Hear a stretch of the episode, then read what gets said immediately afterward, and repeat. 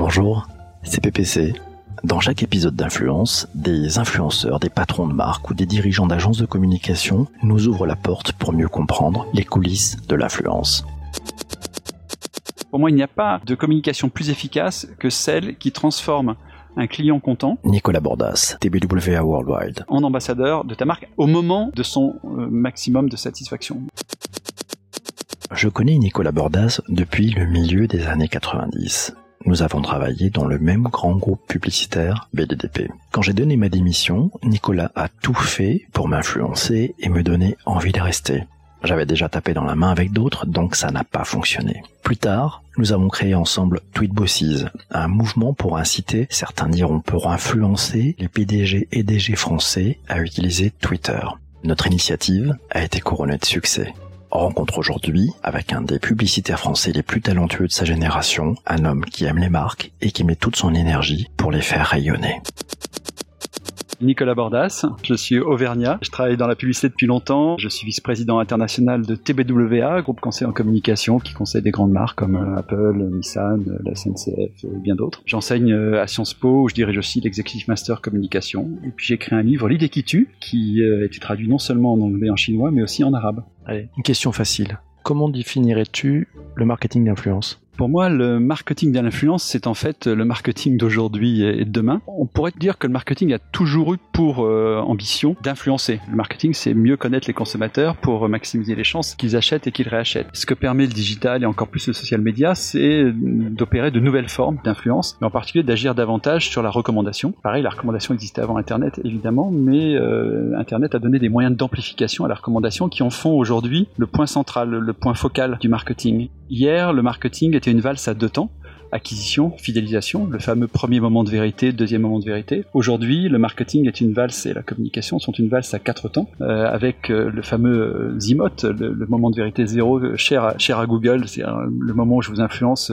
sur Internet avant même que vous n'achetiez, mais surtout le fameux UMOT, Ultimate Moment of Truth, qui est le moment où les gens contents vont recommander leur voiture, leur montre, leur marque de montre ou leur marque de téléphone à leurs amis. Et cette influence devient absolument déterminante puisque plus le crédit euh, des médias et de la pub baisse, plus euh, le, crédit euh, des, gens que tu connais, en qui tu as confiance et qui te recommandent augmente. Donc on peut penser que dans le monde de demain, la recommandation de ses amis, voire de gens qu'on ne connaît pas, sera plus importante que jamais. Donc l'influence pour moi commence par l'influence de ses propres consommateurs, passe par l'influence des gens qui travaillent chez toi, puisque personne n'est mieux placé que les gens de ton entreprise pour dire du bien ou du mal de ce que tu fais, et se termine par les influenceurs avec qui on peut s'associer dans des partenariats euh, rémunéré. Toi qui es spécialiste de la valse à quatre temps, quelle est ta relation, quelle relation as-tu avec le monde de l'influence? Le monde de l'influence mériterait lui aussi d'être euh, défini parce que le monde de l'influence corporate n'est pas forcément le monde de l'influence euh, produit. Le monde de l'influence corporate, c'est vraiment l'ensemble des, des, stakeholders, comme on dit, des parties prenantes qui peuvent avoir une influence directe ou indirecte sur le business, mais qui peut être absolument colossale. On voit bien à quel point Google ou Facebook ont appris tardivement à gérer l'influence politique, puisque les politiques que, ce soit aux États-Unis ou en Europe, peut avoir une, incidence absolument déterminante sur euh, leur business futur. Donc il y a ce monde de l'influence là, qui est le monde de l'influence euh, corporate et des parties prenantes, et puis il y a un autre monde qui est le monde de, l'influence autour des marques et des produits, qui sont des enjeux éventuellement euh, moins lourds, même si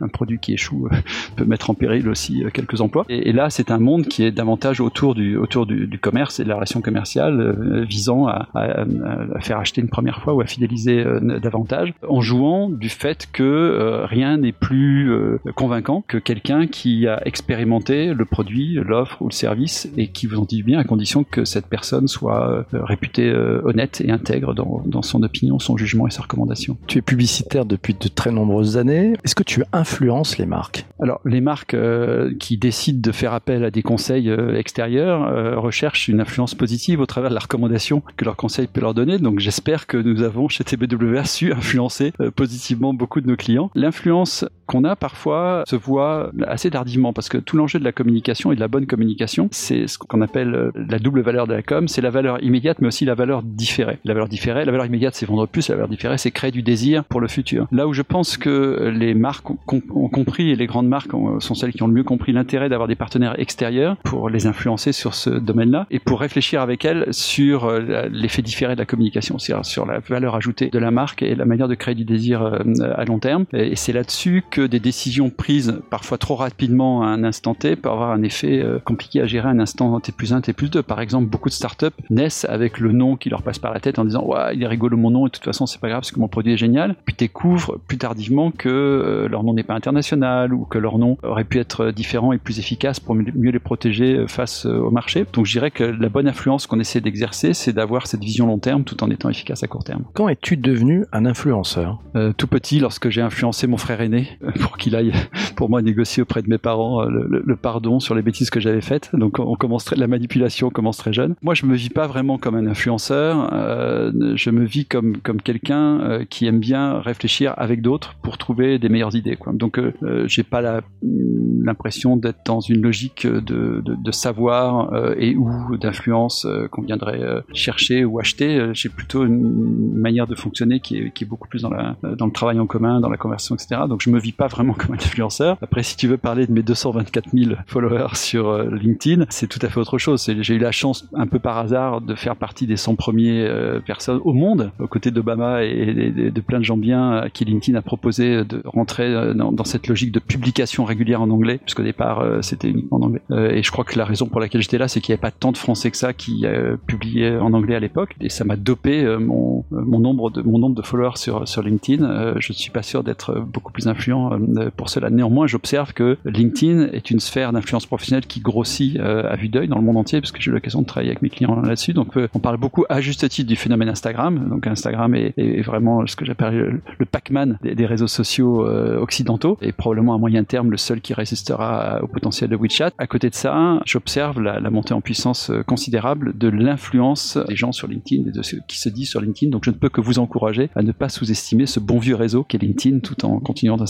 Tu es publicitaire, patron d'agence, tu conseilles de grandes marques, tu conseilles de grands dirigeants. Est-ce que certains d'entre eux t'ont demandé des trucs et astuces pour être meilleur sur LinkedIn Oui, non seulement euh, certains dirigeants euh, nous demandent des trucs et astuces, mais euh, ils nous payent pour ça. Nous avons une petite business unit qui s'appelle Live Bosses, qui est l'héritière d'un projet que tu connais bien qui s'appelait Tweet Bosses il y a, une dizaine d'années, qui propose à, nos grands clients mondiaux de les accompagner sur la gestion de leur image personnelle à des fins professionnelles. Personal branding for professional purpose en anglais. L'objectif étant qu'ils montrent l'exemple à leurs employés, leurs collaborateurs et au reste du monde. Donc, à un moment donné, quand on dit euh, à ses collaborateurs, soyez donc sur LinkedIn, soyez actifs sur LinkedIn, utilisez LinkedIn Elevate en partageant des contenus, c'est bien de le faire soi-même et, de montrer que qu'on a aussi un profil LinkedIn à jour. Ou euh, sur Twitter, euh, qui peut être la pire et la meilleure des choses pour un dirigeant. Il y a une bonne manière d'utiliser Twitter, il y a une mauvaise manière d'utiliser Twitter. Alors c'est vrai que Donald Trump n'est pas forcément l'exemple le plus rassurant sur le bon usage de, de, Twitter, même si ça peut le servir parfois. Il y, a, il y a un vrai travail pour donner sa juste place, j'allais dire, à la présence sur les réseaux sociaux des, des dirigeants. Alors ça peut être le président ou le, CEO, euh, le directeur général, mais aussi les membres du COMEX, euh, puisque LinkedIn est très puissant en termes de recrutement. Et de plus en plus, il est important pour, euh, pour les DRH d'être intelligemment actifs sur LinkedIn au travers de ce qu'ils publient et pas simplement en, ayant leur, leur CV à jour. Qu'est-ce que recherchent les entreprises chez les influenceurs selon toi? Trop souvent, les entreprises voient les influenceurs comme un simple média à qui on achèterait mécaniquement des vues au travers de, de, de l'audience qu'ils peuvent avoir liée au nombre de followers qu'ils peuvent avoir sur Instagram ou sur euh, Twitter. Et ça, pour moi, c'est une grosse erreur. Et les, gens ne sont absolument pas dupes. Euh, au-delà du fait que normalement, les influenceurs sont censés avoir l'honnêteté de dire qu'ils ont été rémunérés pour ce qu'ils font. Mais même s'ils ne le disent pas, ça se voit. D'une certaine manière, l'efficacité me semble relativement faible lorsqu'on prend les influenceurs pour un simple média. L'intérêt, euh, de mon point de vue, de travailler en particulier avec les influenceurs, c'est d'essayer de développer des choses qui sont beaucoup plus productives, beaucoup plus créatrices, plus gagnant-gagnant, pour ne pas dire win-win. Donc de le faire en comprenant bien l'audience, en comprenant bien la logique éditoriale et, euh, même la nature des projets qui intéressent le plus l'influenceur euh, en question, en essayant d'inscrire la marque dans ce, travail euh, de, création de valeur relationnelle entre l'influenceur et, son audience. Et ce, à la fois sur vis-à-vis de, gens qui sont des gros influenceurs, ceux qui ont des millions de followers, mais aussi sur tous les influenceurs qui sont très influents sur des micro-communautés. On se rend compte d'ailleurs très souvent sur beaucoup de marchés que travailler 10 ou 100 micro-influenceurs est beaucoup plus efficace pour le même prix que de travailler un très gros influenceur, parce que la nature de l'affinité que les, communautés plus petites peuvent avoir avec l'influenceur en question fait que la confiance est plus forte et donc le pouvoir de prescription, de recommandation est encore est encore plus puissant. Pour moi, le, le travail avec les influenceurs devrait être un travail sur mesure et non pas du prêt-à-porter. Sauf que ça prend du temps et est-ce qu'on a encore ce temps-là aujourd'hui? Ça prend du temps, mais c'est un bon investissement euh, dans la mesure où, euh, bien sûr, on, ne peut pas prendre ce temps-là vis-à-vis de, tous les influenceurs potentiels, mais si on sélectionne bien et, de manière précise les gens qui nous intéressent, l'effet de levier est, considérable. Donc tout le sujet est bien sûr d'identifier la nature euh, des influenceurs pertinents euh, par rapport à la problématique donnée d'un produit, d'un marché, d'un service ou même problématique corporate, de façon à n'agir et à ne passer du temps et de l'argent qu'aux endroits qui sont les plus efficaces. Quelle est la marque qui, selon toi, a le mieux compris les influenceurs et pourquoi? Une seule marque, j'aurais euh, j'aurais un peu de mal, mais je pense que euh, l'inspiration peut vraiment venir euh, des marques de des, marques de sport, que ce soit Nike, Adidas ou même les autres. Entre autres parce qu'elles ont appris assez jeunes, j'allais dire avant Internet, à gérer les, les, stars et les stars sportives en particulier dans des jeux de partenariat, que ce soit d'ailleurs du côté des, des, stars sportives ou des stars non sportives, puisqu'elles s'intéressent aussi beaucoup aux stars style de vie, aux influenceurs style de vie. Ces marques ont très tôt vu l'intérêt des micro-communautés, des niches, parce qu'à un moment donné, la niche runner ou runner féminin n'a rien à voir avec la niche footballeur euh, masculin ou féminin. Ces marques ont, déjà pratiqué, j'allais dire, un marketing de niche avant même Internet, intégrant des célébrités ou, euh, des gens connus ou des micro-célébrités dans le micro-domaine, puisqu'il y a des célébrités du golf que seuls les golfeurs connaissent, mais que tu ne connais pas si t'es pas golfeur. Donc je pense que c'est parce que ces marques-là avaient ce, savoir-faire déjà dans leur gène de, de raisonner par communauté, cercle d'influence avant même Internet qu'elles se sont lancées, euh, j'allais dire de manière presque naturelle, sans trop se poser de questions et de manière assez efficace, dans des logiques de, partenariat euh, avec ces, mêmes influenceurs euh, ben, sur, YouTube ou sur Instagram par exemple. Donc pour moi, ce serait, ça les modèles. Après, pareil, les marques de luxe ont des raisons d'être suivies sur les réseaux. D'abord, c'est sûr que sur Instagram, plus tu es visuel, plus, tu intéresses. c'est quand même un réseau qui est né du visuel, mais aussi parce qu'elles ont un long historique de partenariat euh, avec des célébrités. Donc je pense que les marques qui sont le plus naturellement euh, efficaces vis-à-vis des influenceurs sur les réseaux sociaux, en particulier sur Instagram, sont celles qui ont dans leur gène un peu euh, cette logique de partenariat créatif avec des célébrités et non pas ces marques de grande consommation qui s'achetaient des célébrités juste pour, euh, le plaisir d'en avoir, mais qui ne savaient pas vraiment les utiliser dans une logique de, de partenariat créatif avec elles. Une étude de Cision qui a été publiée fin 2018 nous apprend que 84% des marketeurs considèrent le marketing d'influence comme une nouvelle forme de publicité ton avis, Nicolas Bordas Il devrait être 100%. Euh, moi, je considère que euh, définir la communication publicitaire aujourd'hui, c'est se poser la question de son degré de partageabilité, qui transforme un client en influenceur. C'est le fait de soigner de manière incroyable ce moment de vérité mais disons que tout achat désiré euh, provoque euh, potentiellement ce que Philippe Michel appelait un coït des neurones, c'est-à-dire un, moment de jubilation. Et ça se traduisait d'ailleurs à l'époque où les, les produits euh, avaient des modes d'emploi sur le fait que la plupart des gens qui allaient lire un mode d'emploi allaient le lire sur leur lit. Donc c'était vraiment la honeymoon, la lune de miel avec ton produit. Ce moment-là est un moment incroyablement puissant si tu es capable de le transformer en un moment d'advocacy, c'est un moment où les gens disent du bien de toi. Donc pour moi, il n'y a pas de communication plus efficace que celle qui transforme un client content en ambassadeur de ta marque au moment de son euh, maximum de satisfaction, au moment de son code euh, pourquoi est-ce que c'est si euh, pertinent et si efficace. Premièrement parce que si je te, si je viens d'acheter une Nissan Leaf, ma, nouvelle voiture, l'excellente euh, voiture électrique de Nissan, qui est page, page de pub, euh, si, si, si je, dis je viens d'acheter une Nissan Leaf, c'est génial au lendemain de, l'achat ou, au moment où je l'essaye et que je, poste une photo sur Instagram ou sur Facebook ou où tu veux ou sur Twitter.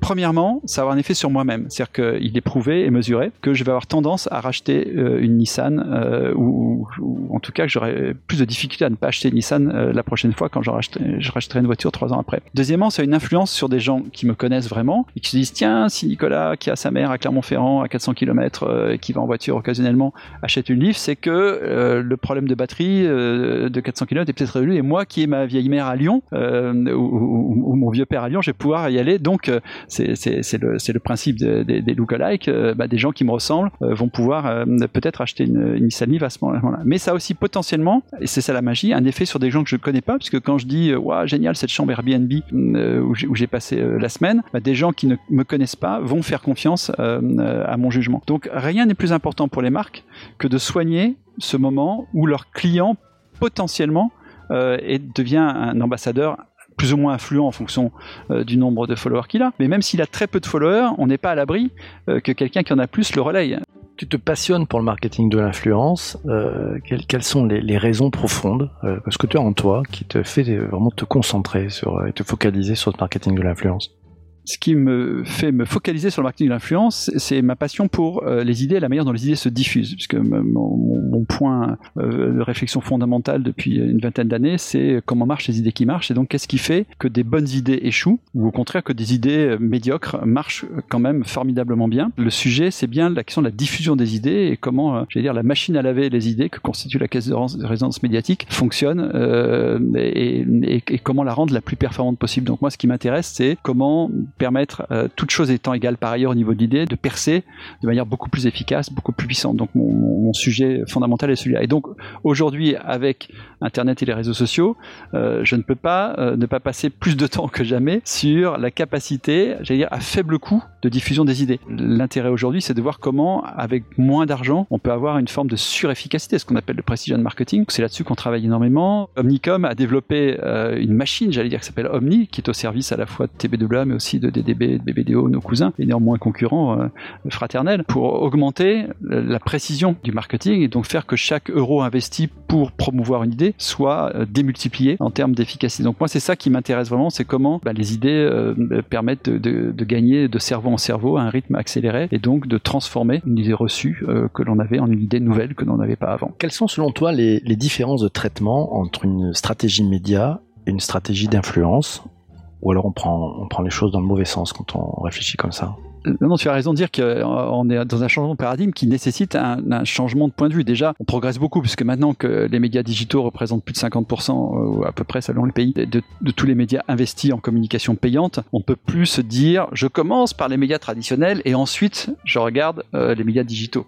Donc on est obligé de comment dire je regarde d'abord les médias digitaux sociaux et ensuite je regarde comment les médias traditionnels viennent booster euh, l'ensemble. Donc ce changement-là, on commence de fait à l'opérer par la réalité de l'allocation des moyens qui sont forcément limités pour chacune des marques. Il faut repenser les médias au service de la stratégie d'influence, selon la bonne vieille segmentation, médias qu'on possède, médias qu'on achète, médias qu'on gagne. Même si chez Tebela, on aime bien ajouter une quatrième case à ces trois cases classiques, on y ajoute les médias qu'on crée, les created media, les médias qu'on se crée, puisque chaque marque a l'opportunité de se créer ses propres médias. Euh, tu peux décider de, mettre ton logo Starbucks sur un gobelet et ça devient ton média à toi, ou tu peux décider d'utiliser le jingle de la SNCF, ça devient une sorte de, de média partout, on l'entend, y compris à la radio, etc. Donc euh, ça, c'est cette manière-là de penser les médias, elle consiste à dire je vais sur chaque sujet, chaque message, car c'est le message qui fait toujours la différence. Hein, euh, c'est un bon un bon message démultiplié par euh, un, bon plan média fonctionne. Un message qui vaut rien démultiplié par un, excellent plan média digital et social vaut toujours rien. Donc nous n'oublions pas d'investir d'abord dans le message. Et ça, ce changement, il est facile à faire chez tes clients, il est passé naturellement ou euh, il faut y aller et très souvent les amener à réfléchir différemment. Le changement, il se fait au rythme de chacune des, des entreprises donc on peut pas trop comparer. En plus, chaque marché a ses spécificités. Mais ce qui est sûr, c'est qu'aujourd'hui, on n'a pas trop de mal à convaincre euh, les marketeurs de cette évolution parce qu'ils sont complètement dans cette transformation au sein de leur propre euh, entreprise. Et symboliquement, le fait qu'on soit en train de passer ou qu'on est passé selon le pays le cap des 50% des médias investis sont digitaux euh, est, un élément clair, un signal clair qui fait qu'on regarde d'abord le digital, digital first. Est-ce que tu as repéré du bullshit autour de l'influence? Est-ce qu'il y a des trucs qui t'agacent un peu? Oui, mais alors après, le bullshit vient pas forcément de gens qui sont des bullshitters. Le bullshit, c'est parfois juste parce qu'on emploie des mots sans les avoir définis. Et du coup, tout le monde a raison, mais personne ne dit la même chose au même moment sur la même chose. Donc, euh, tout l'enjeu, c'est de se poser la question un court instant de qu'est-ce qu'on appelle l'influence, que tu fais au travers de ton podcast, euh, de, ce qu'on appelle une stratégie euh, d'influence, de ce qu'on appelle les influenceurs, les macro-influenceurs, les micro-influenceurs. Donc, en fait, il faut d'abord se mettre d'accord sur les termes du débat. Je pense qu'une fois que les termes sont clairs, bah, il y a beaucoup moins de bullshit parce que subitement chacun parle de la même chose avec avec le même nom. Donc on peut commencer à travailler efficacement. Et mais sinon pour moi c'est l'enjeu principal aujourd'hui, c'est vraiment de penser que chaque client est un influenceur potentiel et non pas de se dire le marketing de l'influence se limite aux influenceurs, euh, c'est-à-dire ceux qui auraient des milliers, pour ne pas dire des centaines de milliers ou des millions de followers. Donc euh, la chose qui m'énerve le plus, c'est quand c'est le raccourci qui consiste à laisser entendre que le marketing de l'influence serait, pour faire simple, l'achat d'influenceurs. Est-ce que tu as un bouquin à recommander à propos de l'influence? Bizarrement oui, qui est un bouquin qui n'a rien à voir avec l'influence. Euh, c'est temps, si je réfléchis davantage, j'ai peut-être trouvé d'autres bouquins à te recommander. Mais moi, je trouve que le bouquin le plus inspirant euh, est un bouquin méconnu, euh, qui plus est français. Moi, j'ai toujours recommandé à son auteur d'écrire en anglais parce que je pense qu'il aurait un grand succès, euh, qui est le bouquin de Daniel Beau qui s'appelle Brand Culture. Ce livre est absolument passionnant sur euh, les marques au XXIe siècle, sur l'inscription culturelle des marques et, et, comment les marques sont des agents culturels au cœur de la vie et de la société, avec un concept très fort qui est euh, l'idée que, les marques sont des, sont des agents euh, actifs et que les gens qui mm, sont les consommateurs euh, influents potentiellement jouent euh, les marques, incarnent les marques. Euh, et donc quand tu te tatoues du logo de ta marque préférée, alors pas toutes les marques, chacun ses marques préférées, euh, ou quand tu portes un, logo sur, sur ton t-shirt, tu deviens un acteur de, la marque. Cette notion de, de, consommateur comme agent porteur du virus de la marque, entre guillemets, comme agent culturel des marques, est pour moi très riche quand on réfléchit aux influenceurs. Et au fond, ce dont tu rêves, c'est d'avoir Karl Lagerfeld. C'est Chanel globalement, il, il travaillait pour d'autres, hein, mais c'est quand même Chanel qui a su gérer de manière incroyablement prolifique le le talent, le génie, la créativité d'un influenceur euh, fou, euh, spécialiste du personal branding, parce qu'il y a quand même pas beaucoup de gens qu'on reconnaît avec euh, aussi peu d'éléments graphiques, qui s'appelait Karl Lagerfeld. Donc ce modèle, et Dieu sait si c'est créateur de valeur quand on voit les résultats de, les Chanel. Donc donc c'est ça le modèle. Le modèle, c'est comment est-ce que une marque avec un influenceur de génie est capable d'avoir une relation complètement gagnante-gagnante sur des choses neuves, des choses créatives, des choses imaginatifs qui sont produits et changés euh, chaque, saison, euh, à chaque année. Donc cette capacité qu'ont les marques à rentrer dans le domaine culturel par les influenceurs, pour moi, est assez bien décrite dans les réflexions euh, de, de Prendre Culture, le livre de Daniel Beau. Question pas simple, hein. pour ton mot de la fin, si tu avais une punchline à inventer en moins de 10 secondes à propos de l'influence, quand tu es prêt, tu me prends le micro. Communiquer au 21e siècle, c'est influencer les influenceurs. Cet épisode vous a plu? Vous avez envie d'aller plus loin pour mieux comprendre l'influence digitale? Voici quatre choses toutes simples que vous pouvez faire. D'abord, vous abonner sur votre plateforme de podcast préférée. Ensuite, partagez cet épisode sur vos réseaux sociaux. C'est facile et c'est prévu dans votre application de podcast. Juste après, parlez-en autour de vous, auprès de personnes que vous appréciez, lors d'une discussion, mais aussi autour de la machine à café, autour d'un repas ou un apéro. Enfin, si vous êtes sur iTunes, laissez un chouette commentaire et 5 étoiles. Oui, 5 étoiles pour encourager l'artiste. Merci par avance pour votre soutien. À très vite.